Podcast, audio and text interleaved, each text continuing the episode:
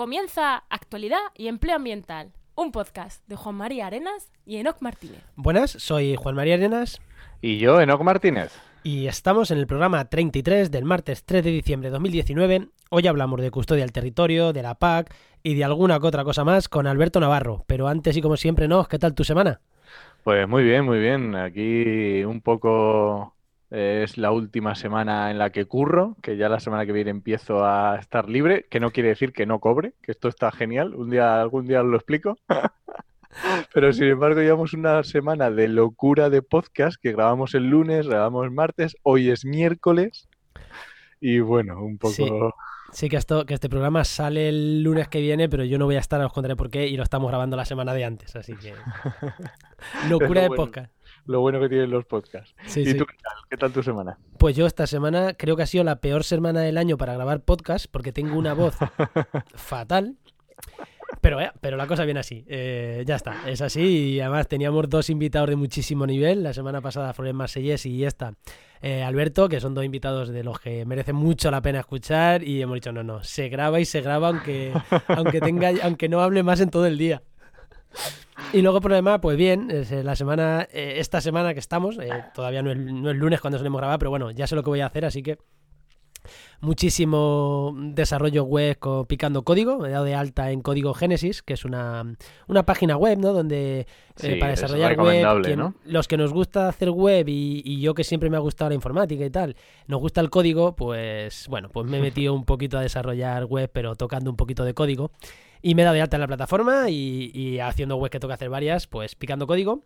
Y aparte, el fin de semana estoy o he estado o estaré, no sé ya cómo decirlo, en la WordCamp Granada, que es un, un evento de, desarrollo web en WordPress. Y estaré ahí, que será mi primera WordCamp. Ya sabéis, esto de estar metiéndose en el mundo web, pues te hace ir a congresos de gente web. Yo que solo había ido a los de ciencia, hace poco en uno de podcasting, ahora en otro de, eh, de WordPress. Bueno, poco a poco, ¿no? Mirando de sector, pero bueno, siempre con con un ojo puesto y, una oreja sobre todo a los temas de, ciencia. Y esa ha sido mi semana, el resumen. Muy bien. Y damos paso al invitado, ¿no? Que lo tenemos aquí. Mira, cada vez hacemos esto más rápido, ¿no? Lo hacemos cada vez mejor. Mejor, mejor. Pues vamos a dar paso a eh, Alberto. Eh, Navarro. Alberto Navarro. Alberto Navarro. Alberto ha trabajado en asesoría, en consultoría y en el tercer sector, en la parte ambiental y en investigación en áreas de ecología durante los últimos 17 años. Actualmente se centra en conservación de la naturaleza y desarrollo rural y en particular en la conservación desde el ámbito privado con la custodia del territorio como herramienta transversal a ambas disciplinas. Buenas, Alberto. Hola, ¿qué tal? Muy buenas, Alberto. bueno, he, he, cogido la descripción que tenías ahí, una cosa que nos mandaste, y, con, este, con esta voz que tengo, ya podía haberme la hecho yo mismo más corto, ¿no? Me, he puesto una zancadilla a mí mismo, ¿no? Pero bueno, ¿qué, me he dejado o qué, o qué consideras de tu descripción en, como siempre decimos, en dos líneas? Eh, ¿Qué me he dejado? ¿Qué te ha faltado por añadir? ¿O dónde estás ahora eh, trabajando? Bueno, cuéntanos un pelín, ¿no? De tu, descripción, ¿no? Bueno, mi, mi descripción intento que sea lo más exacta posible y no, no añadiría mucho más. Eh, es decir, aunque yo empecé realmente, que lo conté hace poco, estaba en un evento que estaba en OP, sí. yo empecé en el medio ambiente gris, siempre cuento, no, no, no, como algo despectivo, sino que yo le llamo el medio ambiente gris a la industria, como inspector industrial en eh, temas de medio ambiente, pues en las áreas de atmósfera, residuos, suelos y aguas. Hoy es muy difícil porque cuando yo empecé hace 17 años más ya, eh, no, no, está, no, no, había tanta, tanta, tanta legislación ni tanta, tanta, tanta eh, eh, digamos, maquinaria y podías estar acreditado por ENAC en las cuatro áreas y hoy no es que no puedas estar acreditado por ENAC en las cuatro áreas, sino que es tan voluminosa que es muy raro encontrarte un técnico hoy que esté acreditado en las cuatro áreas. Y, y, aproveché pues la carrera de ciencias ambientales, que esto lo hice antes de la carrera de ciencias ambientales, pues para irme al medio ambiente verde, eh, que me gustaba más y me gusta más, eh, siendo muy, muy, muy necesario el medio ambiente gris y arreglar el medio ambiente gris, me gustan mucho más los animales y, y los ecosistemas más naturales. ¿no? Los ecosistemas humanos te gustan menos, ¿no? Cada vez menos. no, es broma, es broma. Es, un dicho muy interesante para estudiar. No, me ha gustado el concepto. No lo había escuchado nunca lo de medio ambiente gris. Y me ha gustado, me ha gustado el concepto. quizás lo empiece a usar. Se llama medio ambiente gris porque por el tema de los humos y por las grandes, los grandes complejos industriales que el color que domina es el gris. Sí, sí, no, no, pero y al final es control ambiental, ¿no? Pero, pero en la parte, pero en industria. No, no, me gusta. y, aparte es muy chulo, yo, yo lo recomiendo trabajar en la gran industria, sobre todo desde dentro, que era como te, te, te, te, da la sensación de que estabas dentro del programa de así se hace, ¿no? Con tus equipos, con tus equipos y, tal, y se aprende muchísimo, muchísimo, muchísimo, la verdad. Desde, desde, desde un pequeño taller eh, de, de, de, coches, por ejemplo, a una gran refinería, ¿no? Que es el complejo industrial más grande que puedes imaginar. He trabajado todos ellos. A mí también, que me gusta el tema, a veces, muchas veces, la, esto lo que dices tú, el así se hace, ¿no? El tema ingenieril también me llama mucho la atención. Yo creo que es muy interesante. Sí, sí, sí. sí. Es, increíble. Y de hecho, a, raíz de lo que me dices de, en qué estoy trabajando ahora, no lo voy a desvelar con pelos y señales, pero justo estaba eh, preparando un trabajo que vamos a empezar en enero, que tiene que ver con una gran multinacional que me va a llevar otra vez a, examinar procesos, pero más ligados a cómo incorporar la biodiversidad a, un proceso. Ah, muy bien. Bueno, pues, pues, interesante. Pues si te, si te parece, vamos a, hacer la, la, CTA ¿no? de empleo y, nos metemos ya en concreto en tu carrera profesional. Eh, Enoch, ¿algo más que añadir o, o, lanza ráfaga? Vamos a por la ráfaga.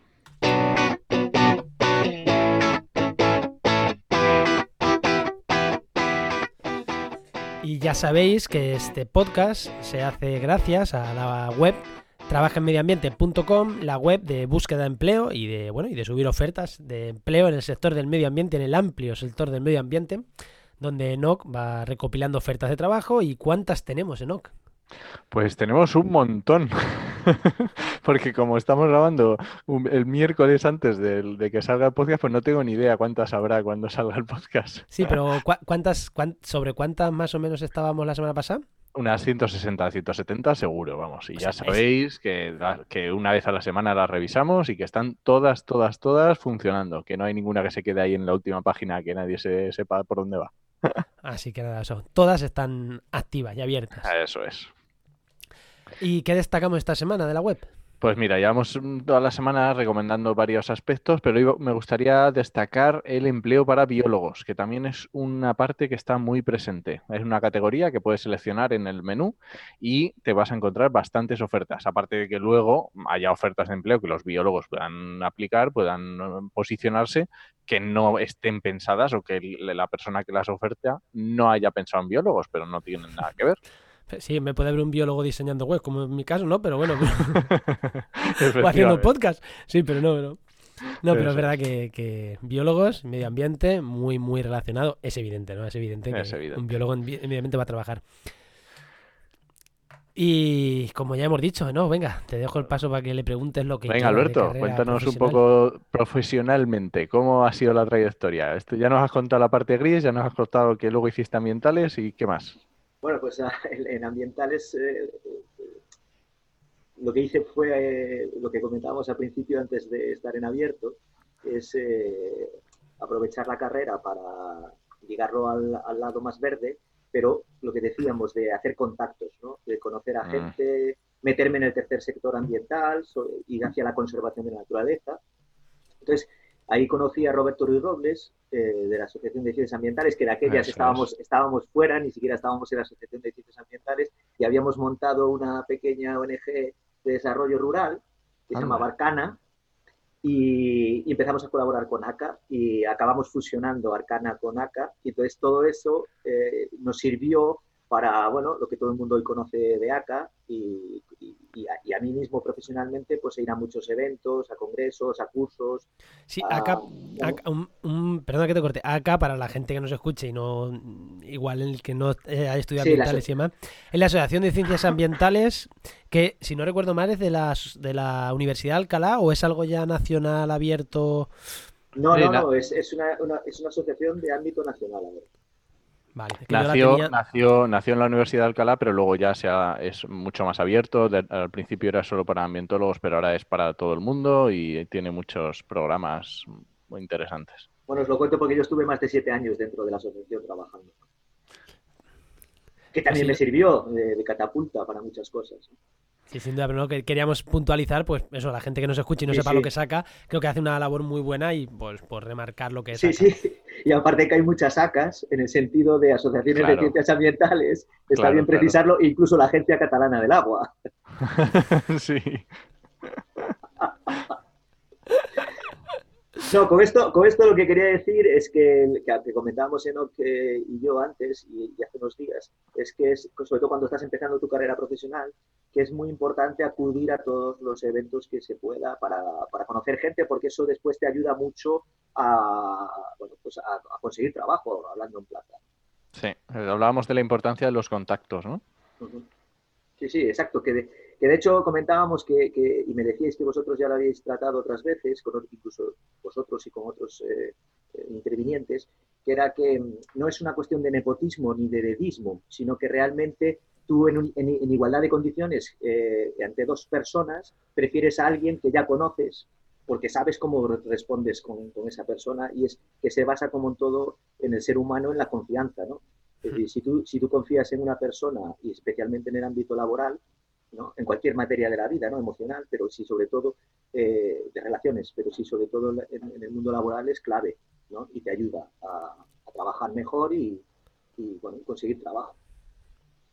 Hombre, está claro, y ahora que decías el tema emocional, eh, yo creo que hay, muchos compañeros de trabajo con los que he estado bastante más que miembros de mi familia o alguna novia. Eso, eso pasa, eso pasa. Entonces es muy importante. Más de lo que quisiéramos.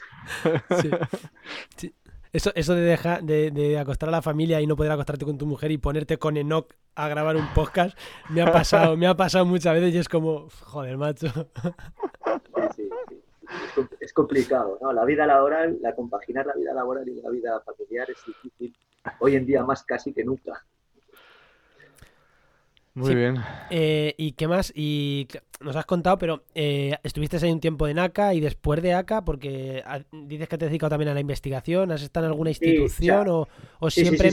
o siempre al margen, ¿no? Es que me interesa porque, claro, cuando hablas de institución eh, siempre piensas en centro de investigación o universidad y creo que en tu caso también estás más vinculado a otros sectores, ¿no? A ver, sí, yo, o sea, yo mi relación con la investigación empezó en la carrera en la facultad entré a colaborar en el Departamento de Ecología, hoy, hoy se llama de Ciencias de la Vida, antes era el Departamento de Ecología, con el estudio de las rapaces, las, rapaces, los, raptors, eh, las aves rapaces, como bioindicadores. Eh, empecé con una pequeña colaboración cuando iba en tercero de carrera y bueno, pues decidí quedarme en el departamento con ellos eh, sin, forma, sin, una forma contractual pues para apoyarles en la investigación y desarrollar esas capacidades profesionales, aunque no fuera remuneradamente. Y estuve cuatro años, todo el mundo piensa que hice la tesis doctoral con eso, porque llegamos a publicar eh, dos artículos que son una parte, uno, o sea, de los dos artículos, una parte, uno de ellos fue mi proyecto fin de carrera, entonces hay gente que cree que soy doctor cuando no lo soy, aunque tengo, aunque tengo varias publicaciones, ¿no? Es decir, entonces te relacionan, hasta te escriben las revistas, luego, lo comentamos como doctor y tú te partes, porque dices, si, yo, no soy doctor, Pero, pero bueno, pero bueno, o sea, es que se asocia, ¿no? Al, y eso me sirvió profesionalmente mucho, mucho, es de lo que más agradecido estoy, porque muchas de las capacidades y los mejores trabajos que hoy estoy desarrollando, eh, esas habilidades las aprendí en el Departamento de Ecología. Y, bueno, eh, aproveché, respondiendo a tu pregunta, estando en ACA y estando en la carrera, estuve en el Departamento de, Ecología. Aproveché eso y siempre he estado vinculado a, a distintas organizaciones a la vez, porque una de las cosas que le comentaba Enoch, que es que puede ser una debilidad para otros, para mí es una ventaja, yo no trabajo en exclusiva para nadie. Sea, tengo, muy pocas reglas eh, laborales y una es que no trabajo en oficinas y, la segunda, por coherencia, luego explicaré por qué. Hay gente que no, le gusta esto, pero para mí es coherente siendo en el sector ambiental, el teletrabajo y demás, todo lo que se puede llegar a pensar eh, e intuir. Y por otro lado, que no trabajo al 100% para nadie, porque si no, no me permite trabajar con otros proyectos y otras personas a la vez. Bueno, pues eh, no, no, sé si, aunque tiene muchas cosas de actualidad después muy interesantes, pero es que creo que al ser un podcast de empleo, creo que voy a entrar en los dos melones que has abierto. Es que has abierto dos melones buenísimos. El de no trabajar para nadie me parece mm, buenísimo. De hecho, en exclusiva, en exclusiva. Sí, sí, en exclusiva. Hay dos, hay dos reglas que yo soy incapaz de cumplir, pero hay dos reglas que dicen que si que tienes que, o sea, que si trabajas para mucha gente y si ninguno de ellos ocupa el 10% de tu tiempo, tienes un trabajo súper sólido, porque aunque se te quede una pata, no hay ningún problema. Claro, es muy difícil, o sea, tienes que tener por lo menos 11 clientes y, que, y para trabajar un, 8-9%. Es complicado. Sí, sí. Pero eso... Perdona, No, que eso sería lo ideal, ¿no? Y en tu caso, pues creo que también estás en esa línea, ¿no? No trabajas en exclusividad para nadie, vas un poco en esa línea. Sí, te cuesta años conseguirlo. O sea, esto no se... También he de decir que a mí me costó cinco años desde que me puse por mi cuenta eh, prácticamente cinco años en poder ser viable. O sea, si yo no hubiese tenido el apoyo familiar, eh, ni, podía, ni podía haber dejado el trabajo, ni, mis, mis, padres y mis hermanos no me hubiesen apoyado, y todo hay que decirlo, a mí me gusta cortar el backstage, ¿no? de y sobre todo las dificultades de, de, sacar las cosas y los proyectos adelante, porque claro, todo el mundo se centra en los éxitos, pero los fracasos, que se aprende más, y de los errores que se cometen cientos por cada éxito, eh, pues eh, hay que contar la escena que hay detrás, el backstage, ¿no? que, que se dice en inglés. Y yo he de decir que si yo no hubiese tenido el apoyo de mis hermanos y de mis padres, pues no hubiese podido montar el tinglao que me he montado y que ahora realmente vivo de él. Me costó cinco años poder ser eh, eh, Autónomo, sí. y, luego, y, luego el segundo melón que has abierto, que nosotros lo tenemos también eh, en la médula, es lo de no trabajar en oficinas para poder teletrabajar, ¿no? Sí. Claro, es que me parece, Enoch trabaja en su casa, yo trabajo en la mía. De hecho, en unos meses, en un par de meses va a empezar una chica a trabajar con nosotros y va a trabajar en la suya, desde Madrid. Yo en Cádiz, ella en Madrid, Enoch en Ciudad Real o en Talavera o donde esté. Y, no, vamos, que nos parece... A ver, hay cosas que igual sí que tienen que ser presenciales, pero siempre que se pueda trabajar a distancia, ¿para qué vas a estar? Exacto. Sí, o sea, a, ver, desde, totalmente de acuerdo con lo que estás diciendo. No todo el mundo ni todos los puestos de trabajo pueden ser de trabajo. Pero, eh, ¿sabe? Como nuestro, por lo menos mi trabajo, se basa en el conocimiento, sobre todo en el conocimiento, en el saber dar respuesta, tanto como asesor como consultor, a requerimientos y a, necesidades de los clientes, eh, puedo teletrabajar. Y creo que además es importante teletrabajar en medio ambiente por coherencia. Es decir, si, si, si, si, tú dejas de, ir a una oficina, tiene un impacto positivo, en el sentido de coche, de, humos, de desplazamientos, aunque sea en transporte público, eh, también de gasto, el tiempo, el, tiempo tuyo se dilata, es decir, no es que tengas más tiempo, sino que al no tener que ocupar en desplazamientos innecesarios, en este caso innecesarios, es decir, ese tiempo lo puedes dedicar a tu familia o a tu trabajo. Y, y, aparte todos los impactos negativos que comentaba. Hombre, y a escuchar podcast. A escuchar podcast. o, leer, o leer, que es una de mis grandes pasiones, porque, claro, eh, eh, yo, a, mí me pasaba cuando trabajaba de inspector que me pillaba mi jefe leyéndome eh, procedimientos técnicos, instrucciones técnicas, y me decía que eso lo hiciera en casa. ¿Sabes? Entonces decías, joder, pero vamos a ver, perdona, que a veces suelto algún taco, soy muy malo. No, no, te preocupes, no te preocupes. pero vamos a ver, si mi, si mi, si mi formación sea, requiere que te aprendas todo el rato nuevos procedimientos, nuevas instrucciones técnicas, nueva legislación. ¿Cómo lo voy a hacer si no, si no es en el trabajo? Entonces, eh, cuando yo hago esto en mi casa, que me tiro horas y horas y horas, pero decenas de horas a la semana y sin mentir, sin, ser ahí nada. Es decir, eh, tengo un, tengo aquí al lado un, pequeño sofacito en el que me siento con mi mesilla y tal, y, me tiro horas y horas leyendo y procesando papers, eh, libros manuales, etcétera, etcétera. Si eso lo haces en una oficina y hasta te, mirarían mal. Dicen, toma, este está aquí leyéndose los cómics metidos dentro del libro. y nos está diciendo que se están follando, el, yo qué sé, la ley 42-2007. Qué bueno. te, quitas, todos esos problemas cuando trabajas en casa, es una pasada. Sí, la verdad que sí. totalmente, totalmente de acuerdo contigo. Es que por eso quería entrar esos dos melones, porque eso, te puedo acabar de empleo y que a mucha gente le puede servir muy, muy útil, ¿no? Y aparte tiene otra cosa buena el teletrabajar que es que como autónomo, si no teletrabajas, tienes que pagar una oficina, tienes que pagar, tienes que pagar pues eh, luz, agua, internet, que son gastos que yo en algún momento me, iré, pero lo que dices, si necesitas el apoyo de tu familia para, para sostenerte, en mi caso, yo si, no, si mi mujer no tuviera un trabajo fijo y no, posiblemente no podría estar haciendo lo que estoy haciendo. Porque mis ingresos no llegan a cubrir un salario mínimo, un salario digno. Eh, claro, eh, si yo además a todo eso le tuviera que meter todos los gastos de una oficina, de un desplazamiento, de un transporte, de un... Claro, sería meterme todos los meses en 300, 400 euros más de fijos que no tengo porque estoy en una en, un, en, un, en mi casa en una en una habitación. Eh, son gastos yo mis, costes fijos siempre los cuento o sea que yo, yo mis beneficios mi margen de beneficio es enorme aunque gano poco, es enorme porque mis costes fijos son nulos. Es decir, yo eh, ahora mismo mi ordenador con el que estoy usando para, para, trabajar va a cumplir ocho años. Eh, estamos hablando ya de menos de, 15 céntimos al día, más el, el internet, más el, la luz y, y, un bolígrafo, ¿sabes? Y un cuaderno. Claro. Eso son mis costes fijos. Muy bueno. Muy bueno. Pues. Eh... Bueno, y autónomos, quietos, quietos. y, y, la cuota de autónomo. Eso, eso, eso, eso se asumía. Eso era, sí, eso es, un, eso es casi una religión. Sí. total. Bueno, pues sí. Pero que, coincido contigo, que eso es, eso es importante. Sí, es muy importante. Pues Enoch, pasamos a actualidad y le vamos preguntando ya cosas concretas. Venga, vamos a actualidad. Echa la ráfaga.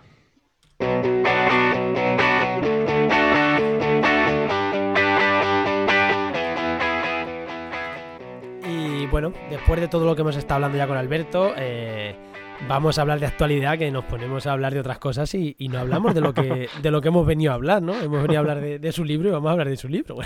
no de su libro, pero sí es verdad, de cosas muy interesantes.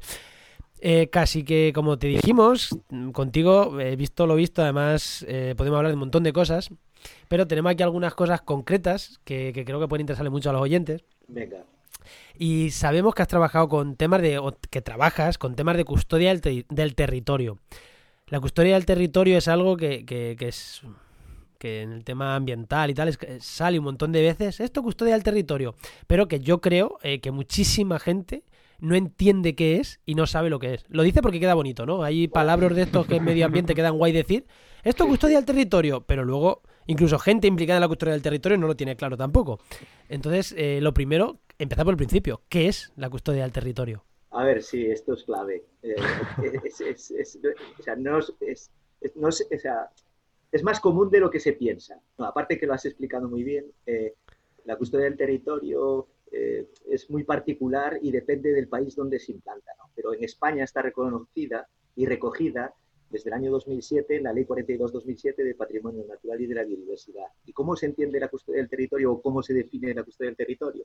Hay muy poca divergencia ¿no? entre, realmente entre lo que cuando se empieza a hacer custodia del territorio y se empieza a definir la custodia del territorio antes de que se plasme la ley, pues se refiere a acuerdos voluntarios entre dos o más o sea, entre dos o más participantes. Uno de ellos suele ser o tiene que ser un propietario de un terreno para eh, hacer actuaciones de conservación. Esa es la definición básica. O sea, que sería una asociación y un una asociación y un y un propietario se ponen de acuerdo para que el propietario, como por así decirlo, cederle territorio a la asociación para que la asociación haga eh, mm, actuaciones de conservación o gestión de territorial. Bueno, después hay, hay, pequeños matices, es decir, eh, eh, la, custodia del territorio la, pueden hacer en, las entidades que se llaman de custodia del territorio, aunque no, está, no, hay, una, no hay una definición jurídica de, entidad de custodia del territorio, podemos asimilarlo a una entidad de conservación, pero también por definición de la ley y antes de la ley, por ejemplo, cualquier organización no lucrativa puede hacer eh, o funcionar como entidad de custodia. ¿vale? Entonces, es decir, una, o sea, una administración como no tiene fines lucrativos, podría hacer o funcionar como una entidad de conservación y hacer acuerdos directamente con un propietario. También las eh, empresas con fines no lucrativos, como son las cooperativas sociales. De hecho, hay, hay ejemplos en España de distintas cooperativas sociales que están haciendo eh, actuaciones de custodia del territorio. Mm, pues la siguiente pregunta que te iba a decir es quién la hace, pero ya no la, ya no la has respondido, ya no la has contestado. ¿Y cómo se gestiona o con qué... Bueno, primero... No, primero, ¿con qué fin se hace? Porque aquí, ¿qué saca? A ver, eh, la, la, mm, la asociación que lo hace saca dos cosas. uno, mejora eh, la calidad ambiental o la calidad de conservación del territorio. Y otro, eh, fondos, porque esto no lo hace gratis. Esto normalmente, normalmente no, esto se cobra cuando haces custodia del territorio. Las, las organizaciones reciben un, reciben un dinero, si no estoy equivocado, ¿no? Porque bueno, pues si lo hacen pues organizaciones, vale, pero si lo hacen cooperativas ya, oye, si es una cooperativa de trabajo, tienen que cobrar. A ver, dos cosas. No es que estés equivocado, vas por el camino correcto, pero en realidad ocurre lo contrario. Se hace más custodia sin intereses y sin dinero de por medio que al revés, que con intereses y con dinero de por medio. Y ahora explicaré por qué.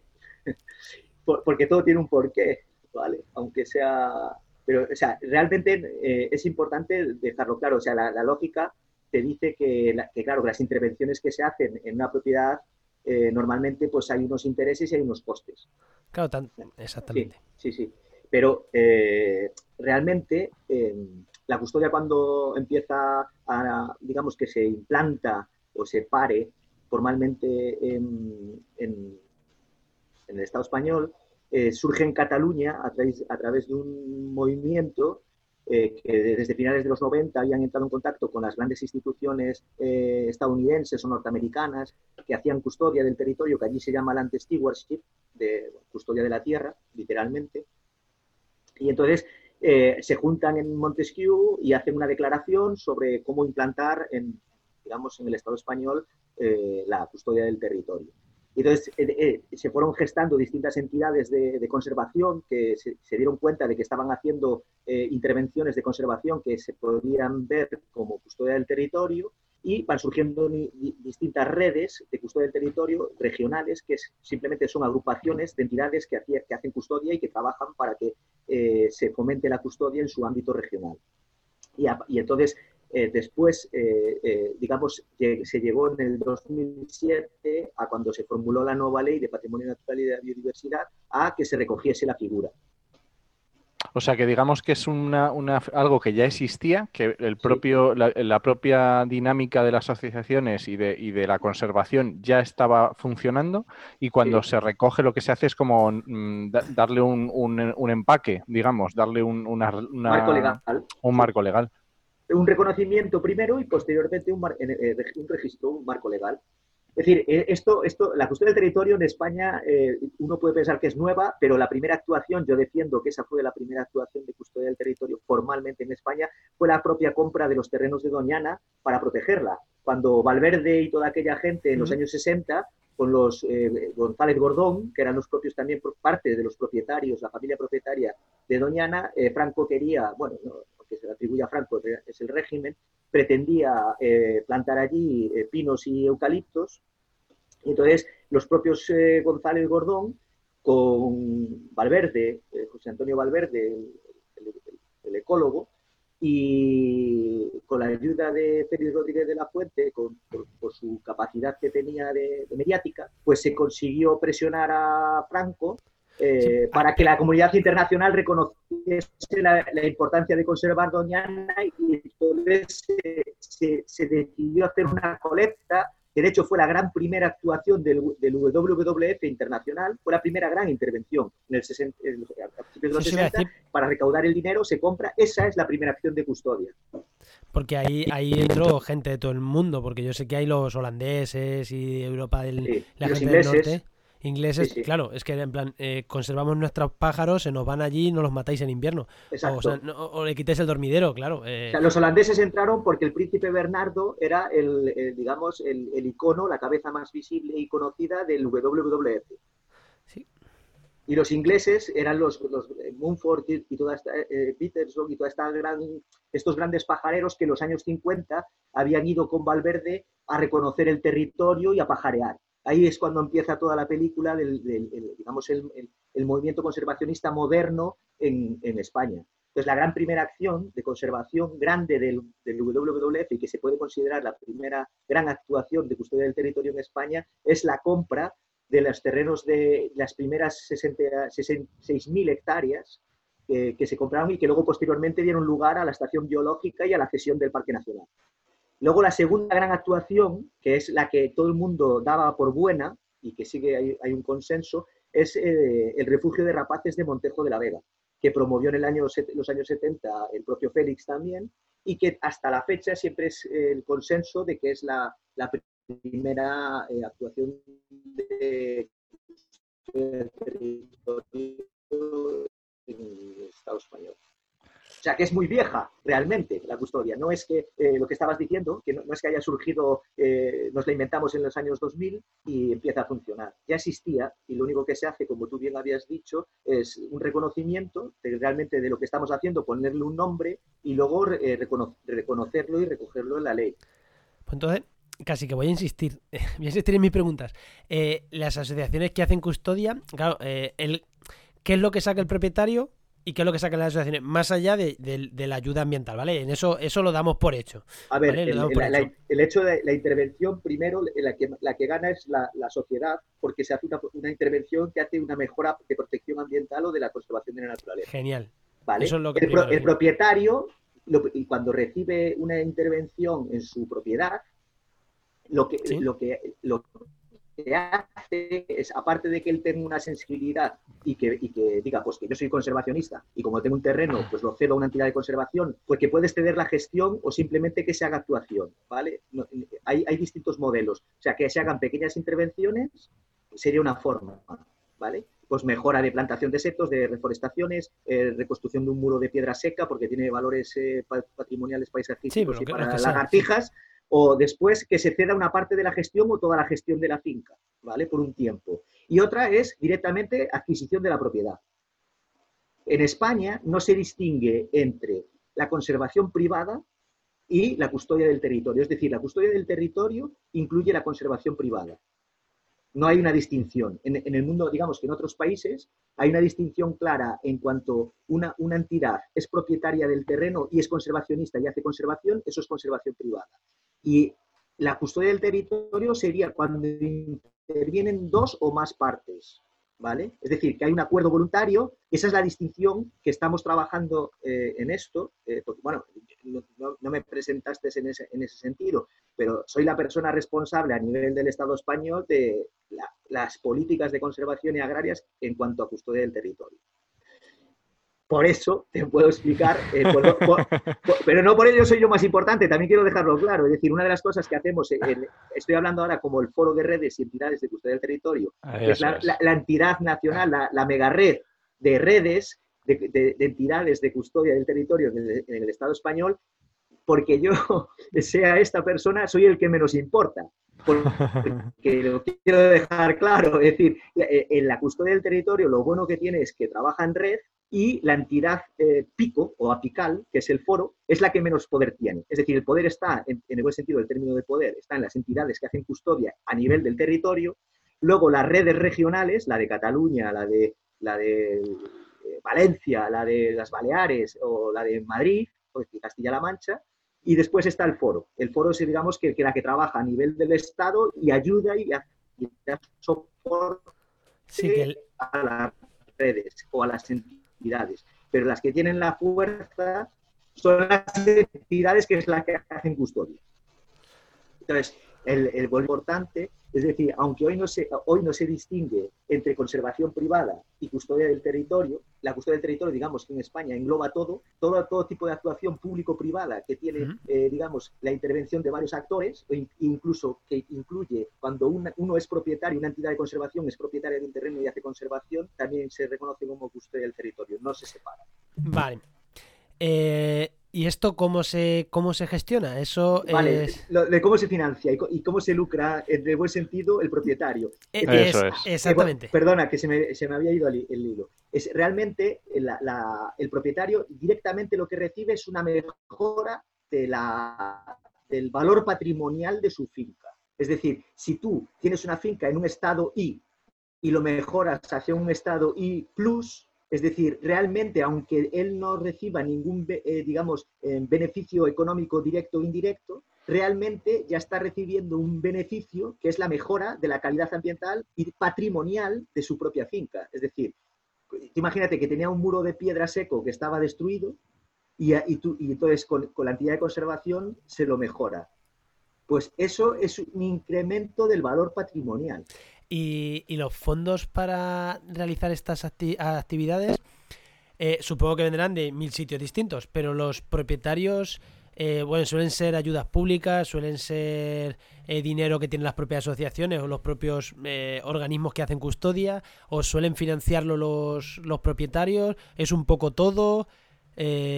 Claro, porque al final, por mucho que digas que, que, incluso aunque trabajaran gratis las asociaciones, hay cosas que cuestan dinero y hay cosas que cuestan dinero. Y si vas a hacer unos majanos de piedra para que haya más conejo, para que entre el lince, que no sé si eso igual me dices que eso no entra dentro de custodia, pero bueno. Sí, sí, sí. Claro, eh, al final, si hay que traer piedras de no sé dónde, eso al final es un dinero. Eh, y hay unos operarios, hay unos operarios que tienen que ir y llevar los majanos y montarlos y. Sí, sí. Pues la respuesta es eh, rápida, es ocurre todo lo que acabas de decir. no, a ver, sí, es, es lo que tú acabas de decir, todos esos escenarios se dan. Y ahora voy a explicar, que será el final de la conversación, por si pierdo el hilo me lo decís, eh, eh, que quiero contar, ya que vamos a hablar y estamos hablando de custodia, es por qué hay un estancamiento y hay un problema al respecto de esto que estamos hablando.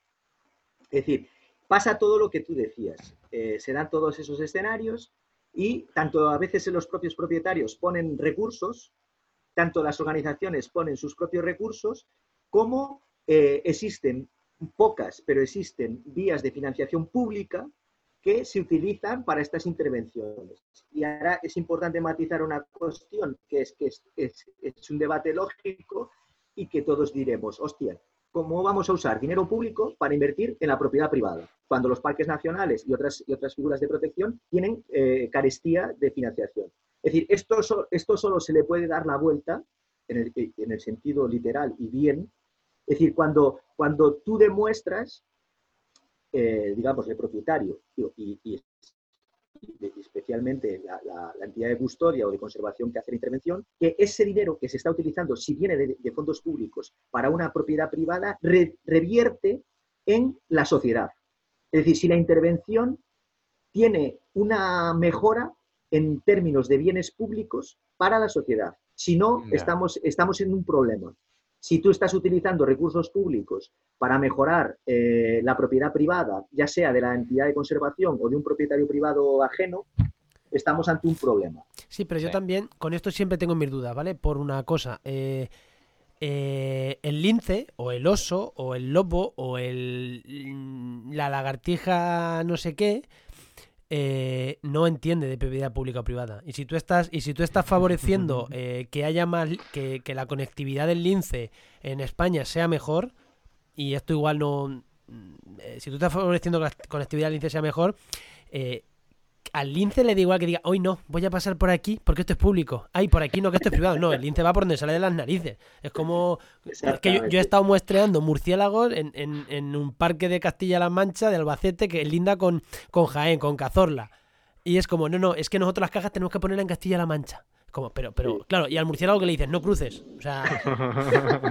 es que, ah, tú es que eres un murciélago de albaceteño. Ah, y tú eres un murciélago jienés. A ver si vamos a traer en conflicto. Y como os crucéis van a salir híbridos, ¿no? O sea, que, a mí estas cosas siempre me han hecho mucha gracia. Entonces, ¿por qué es de más valor el dinero que se invierte en un, en un parque natural eh, gestionado por el Estado que en una zona mm, que sea espacio natural también eh, gestionada por un privado? Es que realmente si hay que hacer una actuación ahí, hay que hacerla ahí. Es que, mm, no sé. Sí, yo, o sea, yo coincido exactamente con lo que acabas de decir. a, mí las, las, líneas arbitrariamente trazadas en un mapa y las banderas, la verdad que las respeto todas, pero no me interesan porque para, yo trabajo en conservación de naturaleza, tanto en África como en Europa, y, y me parece absurdo directamente el, que, eh, porque los animales se mueven y eso es el problema, es decir, y las, incluso las plantas, fíjate que hasta los, los sésiles se mueven en, el largo plazo. Entonces, o sea, no puedo estar más de acuerdo contigo, pero realmente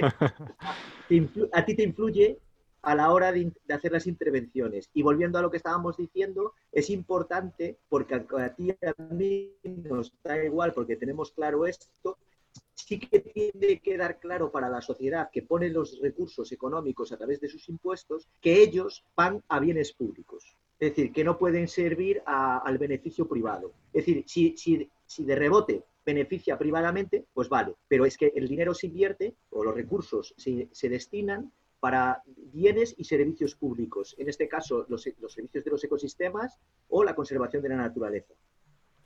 Totalmente de acuerdo. Y, volviendo, ¿por qué está estancado? ah, bueno, sí, claro, muy bien que lo retrotraigas. O sea, la ley, la ley, la ley 42-2007, esto es clave. Es decir, no solo está estancada la custodia del territorio, aunque alguno me crujiría, pero como tengo libertad económica de expresión, puedo decir lo que me da la gana y creo que es bueno decir la verdad. Entonces, el, porque le gestionas mejor las, las, las, cosas a las que nos enfrentamos. Es decir, pues, aunque no, no gusta que se diga esto, la, conservación de la naturaleza y, la, y, en realidad toda la protección ambiental desde la sociedad civil está estancada porque aparte de todos los problemas de la crisis y demás, hay un, hay un artículo en, el, en, el, en la Ley 42-2007, que hoy es el 77, que reconoce que los propietarios privados, cuando hacen este tipo de actuaciones, deben ser compensados deben ser compensados desde un punto de vista eh, de aquellas intervenciones que eh, le dificultan el, desarrollo de su, eh, digamos, que tú puedas desarrollar el, terreno, quiere decirse que no se va a destinar para la conservación o la protección ambiental. Pues si tú decides y la sociedad decide, tanto el propietario o la sociedad decide que se tiene que proteger algo, si ese propietario que realmente decide hacer una intervención que favorece a la sociedad debe ser compensado. Y se habla en, la ley del 77, o sea, en el artículo 42, es el artículo 77 de la ley 42-2007, de cómo deja abierta la puerta de que esto se reconoce y que se tiene que compensar. ¿Vale? que es la provisión de servicios eh, ambientales o servicios ecosistémicos desde la propiedad privada. ¿Qué pasa? Que, eh, digamos, que para hacer esto real, ya sea por desgrabaciones fiscales digamos, el, terreno que no se desarrolla y que se podría desarrollar, digamos que imaginaros que cuando tú desarrollas un terreno tiene unas plusvalías y aumenta el valor del, territorio, el que no lo desarrolla, hay esa diferencia entre ser suelo rústico o de, o de conservación o de protección a ser un suelo urbano o desarrollado, desde el punto de vista desarrollado, desde el punto de vista urbanístico, es decir, esa diferencia de coste, de valor, es lo que se le debería, al menos, es lo que se le debería, si no, calcular el valor de la conservación de ese espacio. Digamos que imagínate que, ese sitio tiene lince y águila imperial, pues una, una esa bien cuidada. Pues como no se ha valorado cuánto vale eso, por, mucho que nos dé de entera, que nos dé de entera a los conservacionistas, de ponerle un precio a un águila imperial o a un, o a un bosque, es decir, eh, eh, el ser humano es tan despreciable que tiene que funcionar así. Entonces, el, digamos que como no se, ha, no se ha valorado eso, por lo menos uno de los mecanismos para compensar al propietario que decide hacer esto sería esto. Es decir, si el suelo ese se desarrollase, el suelo industrial o suelo urbano, y el suelo rústico, esa diferencia del valor, que se le revertiese, no, no con dinero directamente, sino con intervenciones o con desgrabaciones fiscales. Eso, como no se, como el, digamos que el Ministerio de, de, Medio Ambiente no lo puede hacer solo, tiene que estar en, acorda, en concordancia con eh, Hacienda y con el, Ministerio de Economía, esto no se ha desarrollado. Ellos abrieron la puerta en la ley, ellos abrieron la puerta en la ley, pero eh, digamos que es papel mojado, porque si tú no metes, no implicas a las comunidades autónomas y no implicas a, Hacienda y a Economía, eso no se puede desarrollar. Y esto es uno de los factores con mayor peso que hacen que la protección ambiental y la conservación de la naturaleza no despegue en España, fuera del ámbito público. Sí, pero es que a mí me parece imprescindible que despegue fuera del, ámbito público. Es que. Y otra cosa muy interesante que has dicho, que es que a los que, vamos, a los conservacionistas nos duele en el alma eh, cuando ponemos precio a ciertos servicios ecosistémicos, pero es que estamos jugando en un tablero que no nos queda otra. O sea, tenemos que jugar con las reglas que tenemos pues oye, a veces tenemos que valorar económicamente unos determinados servicios ecosistémicos, por mucho que no nos guste, porque estamos en el, en el tablero y con las fichas que tenemos. Sí, de hecho, para mí es un debate muy gordo, porque a mí eh, tengo alguna publicación que, se, que, lo he dejado escrito, y quiero trabajar más en esta línea. Es decir, yo o sea, me gusta el servicio, o sea, el, el, término de servicios de los ecosistemas en cuanto a eh, digamos, una herramienta de comunicación, pero si te las tomas demasiado en serio, son, es peligroso. Es decir, es peligroso eh, decir que, por ejemplo, un rinoceronte, que también trabajo con esta especie, eh, lo hemos valorado, hay un trabajo muy bueno, que vale, digamos, a lo largo de su vida, que suelen vivir unos X años, se calculó, pues es un millón y pico de euros, ¿vale? En vida. Es decir, pero eso, o sea, el creerse que el rinoceronte vale un millón y pico de euros vivo, es un error también. Es decir, es, una herramienta de comunicación. y para que el ser humano, que es tan despreciable, como especie en conjunto, aunque es, capaz de, cosas maravillosas y es, es, asombroso, si, fuera, si, siempre fuera de puta madre, pues la sociedad sería de puta madre y esto no es verdad. lo, que lo que quiero decir es que no, no, no podemos equiparar que eso es lo que vale el rinoceronte o un bosque, sino que es un mecanismo de comunicación para que los, los, seres humanos que tienen la cabeza más dura que una piedra y solo entienden de dinero, pues que piensen que eso es lo que cuesta a la sociedad que el rinoceronte esté vivo. Y en cambio muerto, eh, un rinoceronte negro, por ejemplo, en subasta, pues eh, 400.000 dólares, que se pueden utilizar luego para la conservación como se hace en Namibia. Y esto también da de entera, ¿no? Y cuento estos ejemplos porque he trabajado y trabajo con estas especies, con estos temas. No, bien, bien, bien, bien. Eh, cuando vas a los ejemplos concretos es lo mejor que se puede hacer. Y en España, volviendo un poquito a España, eh, los temas de custodia del territorio están eh, tan asociados o como... Yo hablo de custodia del territorio y pienso lince, oso, realmente está tan asociado a estas águila imperial, a estas em, especies paraguas, estas especies emblemáticas, o, realmente, más decir, mira, o sea, sí, un porcentaje, pero otro mucho porcentaje se utilizan para hacer cosas para anfibios, para hacer setos que favorecen a lagartijas, para, eh, para servicios ecosistémicos que no estén relacionados con fauna, sino con otro tipo de, pues con flora o con, o realmente estas grandes especies lo copan todo. No, no, no, al contrario, en custodia del territorio, gracias a Dios, o a quien sea, eh, eh, no ocurre eso. Es decir, estas especies son muy difíciles de gestionar, tanto desde un punto de vista, eh, digamos, político, como desde, por los intereses que tienen, para bien y para mal, como entonces, quiere decir que, que, queda más espacio y es más fácil trabajar con especies que no son conflictivas, ¿no? Es decir, es más fácil trabajar con el grillo de visera que con el lobo. Siempre pongo este ejemplo. Es decir, el, grillo de visera está en peligro, eh, peligro y, por ejemplo, el lobo no, y nadie conoce o casi nadie conoce al grillo de visera y, todo el mundo conoce al lobo. Es decir, es más fácil responder a tu pregunta, y, es lo que ocurre en custodia, trabajar con especies que no son complicadas y que son, y es muy importante trabajar con ellas, que trabajar con especies bandera. Es complicado, sí. Sí, pues mira, eh, nos quedan eh, cinco minutitos o así para la parte de esta entrevista, ¿no? Porque después hay que terminar el programa. Eh, se llama, ¿ves? Como si es que es ponernos a hablar y, se Pero sí que queríamos tratar otro tema, que ya lo hemos dicho, que vamos a hablar un, poquito de la PAC. ¿Y por qué? Porque yo creo que la PAC, la PAC es la política agraria comunitaria. O común, no sé si es común o comunitaria, ¿no? es política agrícola común. Pero a la común, ¿ves? Bueno, la pero, pero, se dice de todo. agraria, que incluiría a lo boscoso, a lo forestal, y común, común o comunitaria. Puede ser de todo. Porque es de la Unión Europea, ¿no? Entonces por eso yo digo comunitaria o es la Unión Europea. que no está mal, ¿eh? Pero el oficial es eh, agrícola común. Y está, vale, eh, política agrícola común y, es, está en parte relacionada o debería de estar en parte relacionada con la custodia del territorio.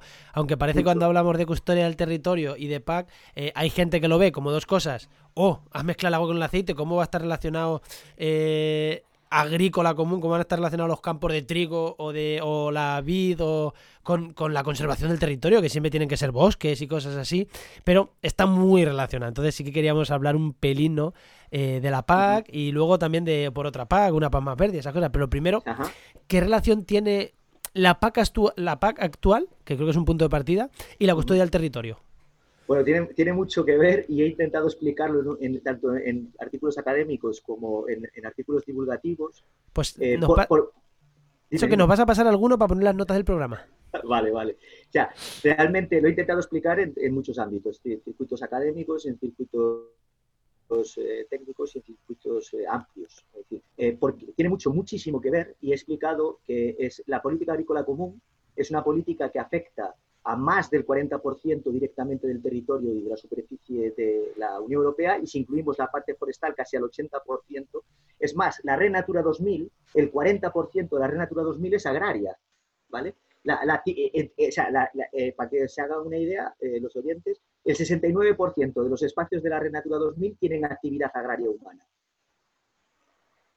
Entonces, si, si, si, no, si, si con esto solo no se dan cuenta nadie de lo importante que es trabajar en agricultura o la política agrícola común, si, te interesa la protección ambiental, la ordenación del territorio o la conservación de naturaleza, es que no se entera de nada.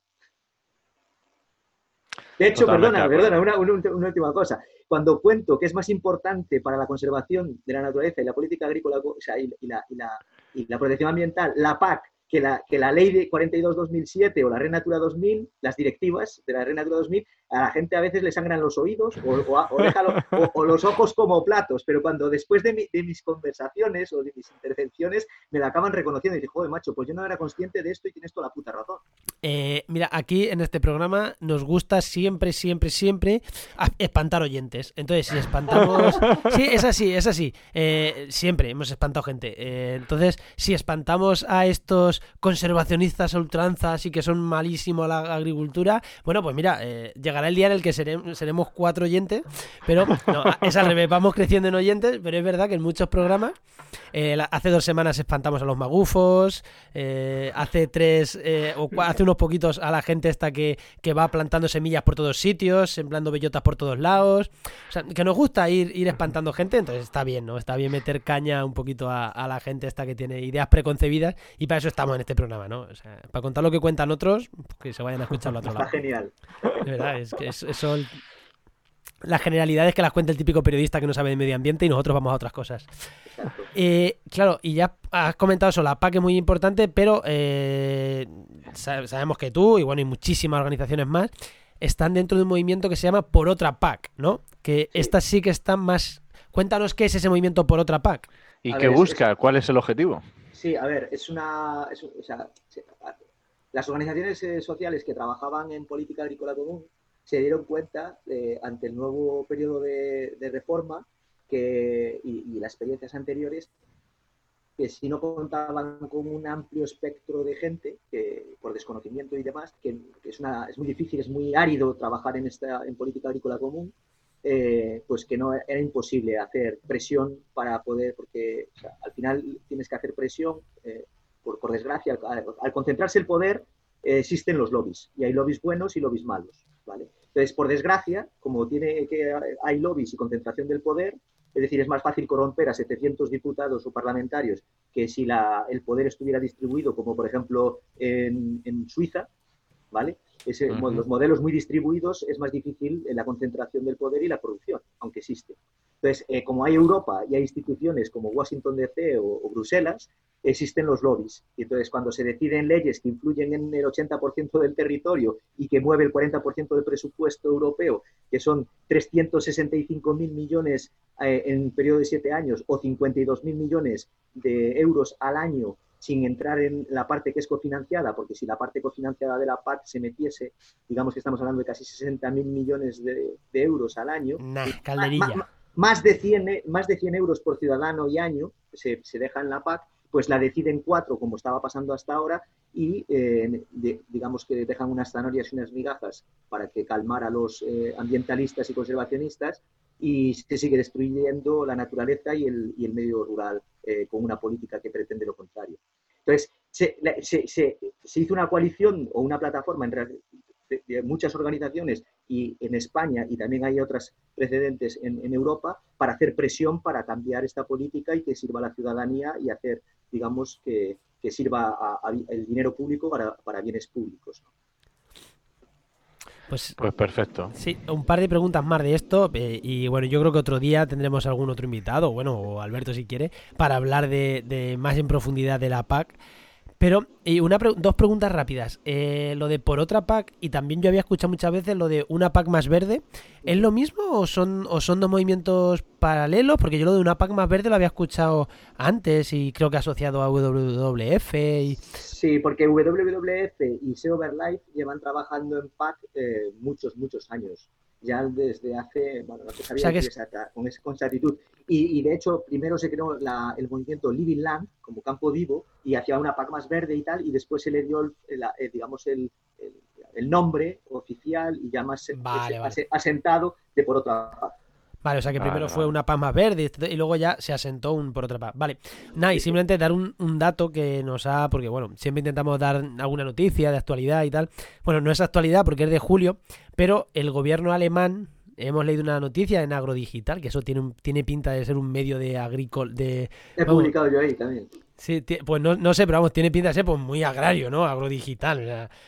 y, y, pone, y dicen que Alemania quiere una PAC más verde y quería que presionar y me llamaba la atención porque en Alemania además están gobernando un partido de derechas, o sea que, me, llamaba la atención. A ver, también es verdad que Alemania es un país donde los verdes tienen muchísima fuerza, pero creo que eh, que estos gobiernos, como el gobierno alemán, ya esté reclamando, aunque solo sea de boquilla, una PAC más verde, pues creo que al final se harán, ¿no? Eh, sí, creo que vayan medidas, ¿no? ¿O tú qué opinas? ¿Que esto es, esto es simplemente por quedar bien, por captar voto verde en Alemania, o porque realmente se creen que hay que cambiar el modelo de la PAC hacia algo más verde?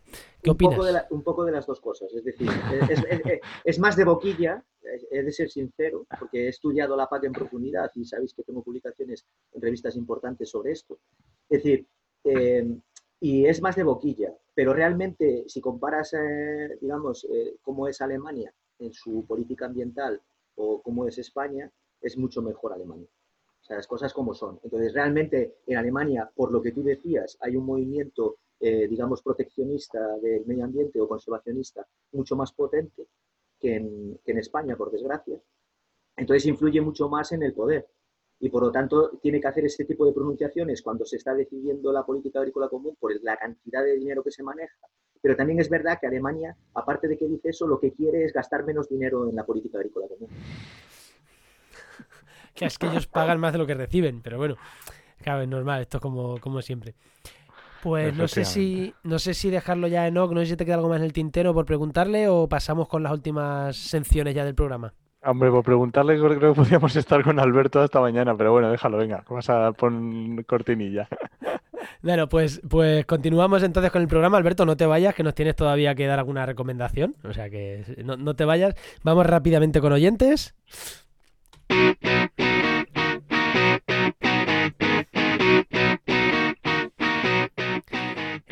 Y hoy tenemos un problema grave, ¿no? sí, porque la última vez que grabamos fue el lunes y hoy estamos a miércoles y no ha dado tiempo a que haya feedback de los oyentes. Así que, mira, gracias a eso hemos podido alargar un poquito más con Alberto.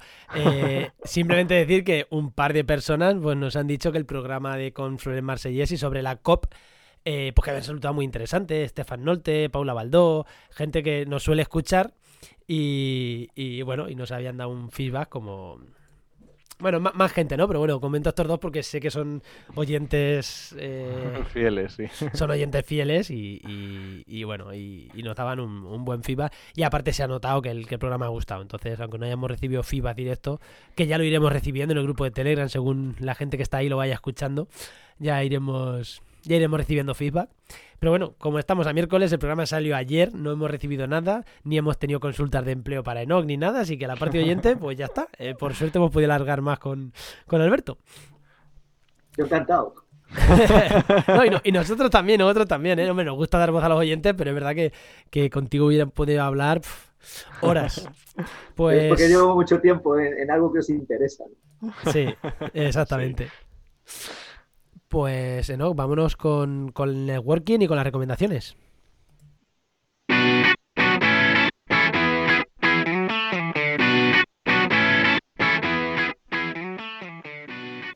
Y ya lo hemos dicho durante el programa, al principio de la intervención de, de, Alberto, decíamos la importancia del networking, de tener contactos, de ir a eventos y como ya, como bien sabido, nosotros tenemos la sección de networking donde os recomendamos los, eventos cercanos para que vayáis y para que hagáis esto que nos comentaba muy bien y muy acertadamente Alberto al principio del programa.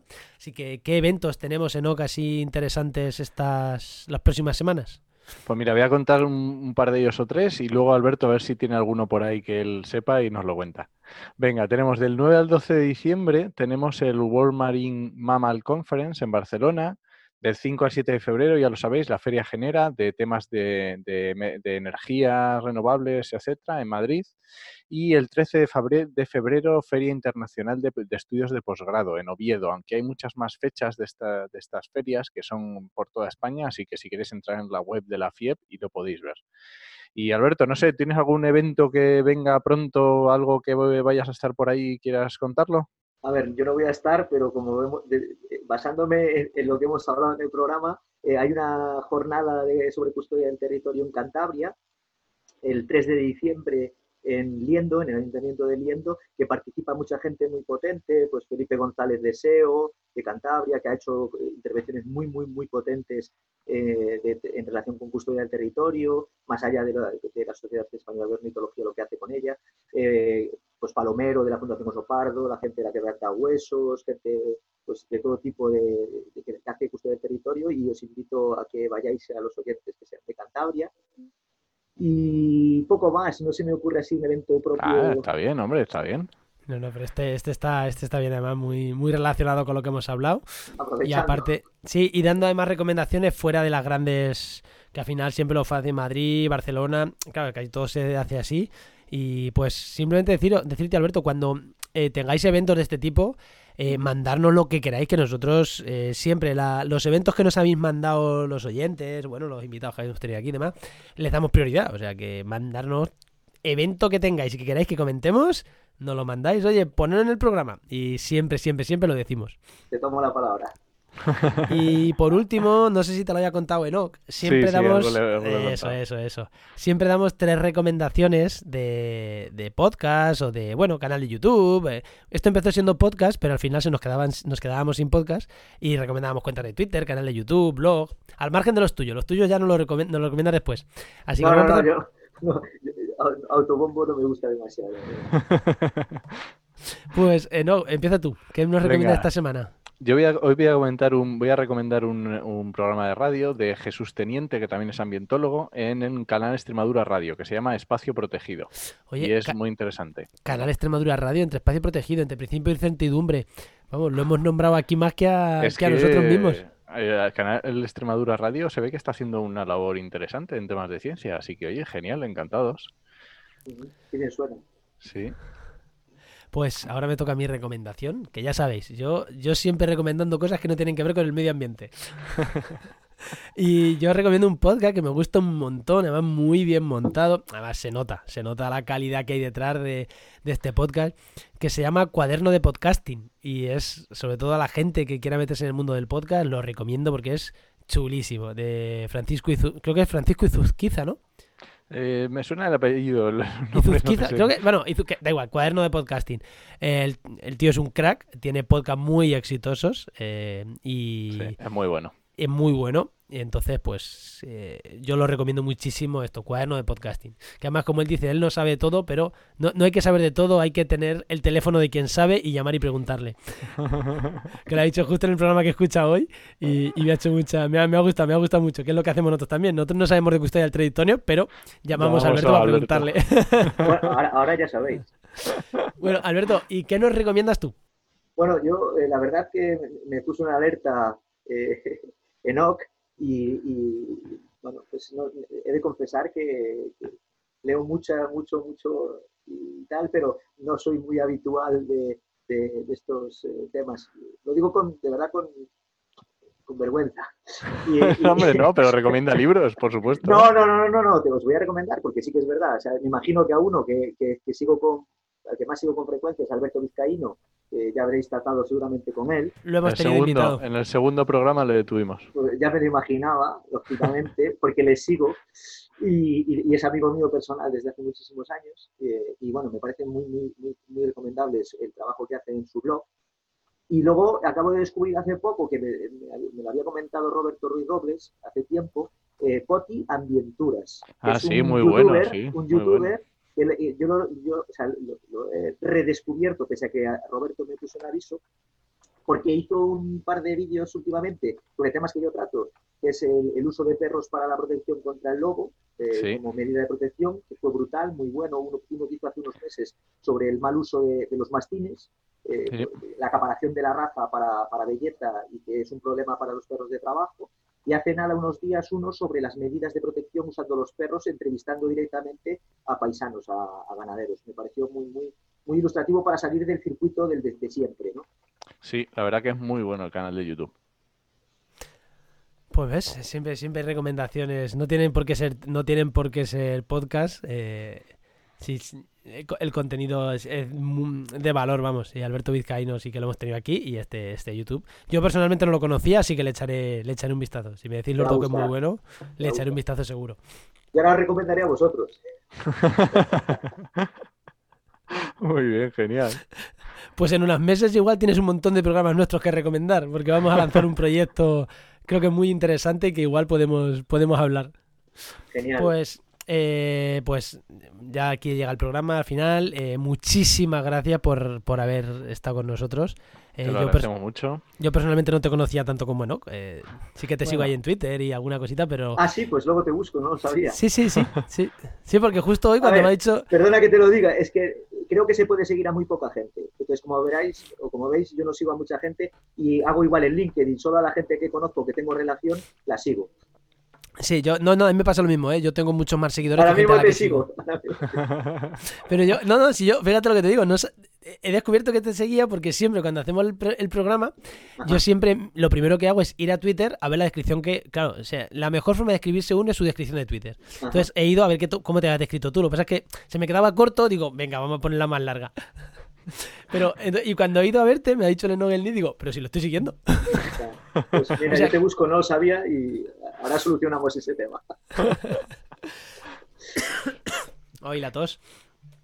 Nada, eso que muchísimas gracias. Muchísimas gracias por haberte tenido por aquí. Y nada, vamos a cerrar el programa y ahora te despedimos ya. Te damos los besos y los abrazos correspondientes. ya fue, fuera de fuera de micro. Pues, Enoch, yo creo que esto ya, ha llegado a su fin. Recuerda, recuerda, oyente que nos está escuchando, recuerda que puedes encontrarnos en donde nos estés escuchando y en muchos sitios más. Si ya no estás escuchando en uno, pues no te vayas a otro si no quieres.